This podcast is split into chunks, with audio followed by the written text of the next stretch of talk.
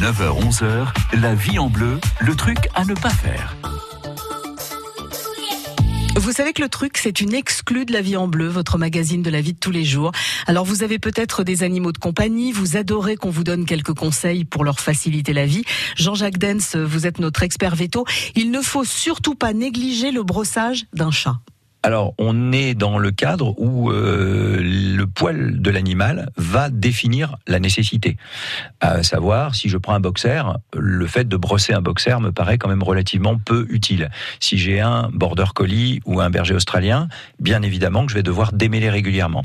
Ce qu'on conseille, c'est dès que le chien est très très jeune et qu'il arrive dans la famille, on va l'habituer, y compris le boxer, à un brossage de telle manière à ce qu'il sache que quand on passe une brosse sur un corps, c'est quelque chose de tout à fait naturel, de tout à fait normal.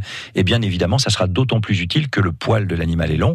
Et je vais prendre l'exemple des persans euh, qu'on a nous régulièrement en sollicitation pour débourrer parce qu'ils sont couverts de nœuds, parce que passé un certain âge ou parce que dès le départ ils n'ont pas été euh, habitués à être brossés ou parce qu'ils ont été adoptés à l'âge adulte et qu'ils n'ont pas cette habitude. Bah, quand on a la poussée saisonnière au printemps principalement, mais aussi parfois à l'automne, eh ben le poil nouveau va s'emmêler avec l'ancien poil, ça va faire des nœuds qui deviennent totalement indémêlables et on est obligé de tondre ces animaux. Ah oui, carrément. Ah ben à partir du moment où vous avez ce qu'on appelle des catons dans le jargon, c'est-à-dire des espèces de plaques de poils, on est même des fois consulté nous vétérinaires, ça ça peut faire rire, mais euh, les gens ne rient pas avant, ils rient après.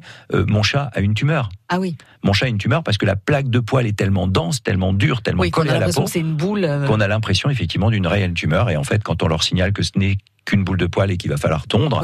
Il y a un gros soulagement et, on, et la, la, réflexion euh, juste après qui montre ce soulagement, c'est mais ça va repousser, docteur. Donc en fait, quelqu'un qui vous dirait euh, non, mais moi je le fais pas parce que mon chat n'aime pas, c'est qu'on ne l'a pas habitué petit en fait. Oui, ou qu'il n'a pas été habitué. Restons, euh, je dirais, euh, clair sur le jugement possible. C'est que déjà, quand on a un jeune animal, on n'y pense pas forcément, on n'est pas forcément guidé par les bonnes personnes, on n'a pas forcément cette nature.